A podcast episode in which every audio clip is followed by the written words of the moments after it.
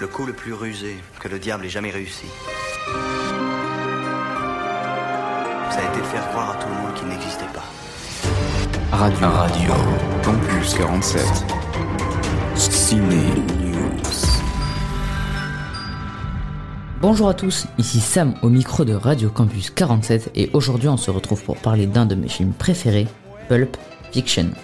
Ce film est sorti en 1994 et il est constitué d'un casting important avec notamment Samuel L. Jackson, Bruce Willis et un pari très risqué du réalisateur Quentin Tarantino qui s'est battu pour avoir John Travolta dans le rôle principal. En effet, Travolta était en descente de carrière après le succès de Grise et de La fièvre du samedi soir. Pulp Fiction est divisé en trois temps, il faut bien suivre car Tarantino a décidé de mettre les parties dans le mauvais ordre. Ce film possède de très bons personnages et on ne connaît pas forcément leurs histoires ni leur passé, ce qui nous laisse imaginer comment ils en sont arrivés là. Les personnages n'en restent pas moins attachants. Personnellement, c'est un de mes films préférés car c'est une histoire de gangsters comme on n'a pas l'habitude de les voir au cinéma.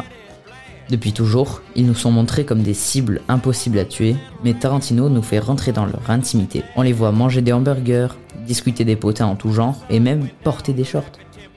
Avec Pulp Fiction, on n'est plus tout à fait dans la fiction.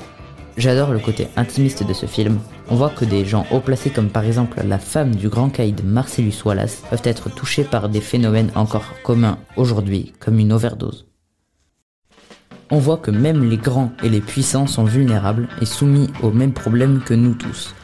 En résumé, Pulp Fiction est un très bon film et ce qui peut paraître à revoir fait en fait la force de ce film, le rendant encore et toujours plus culte.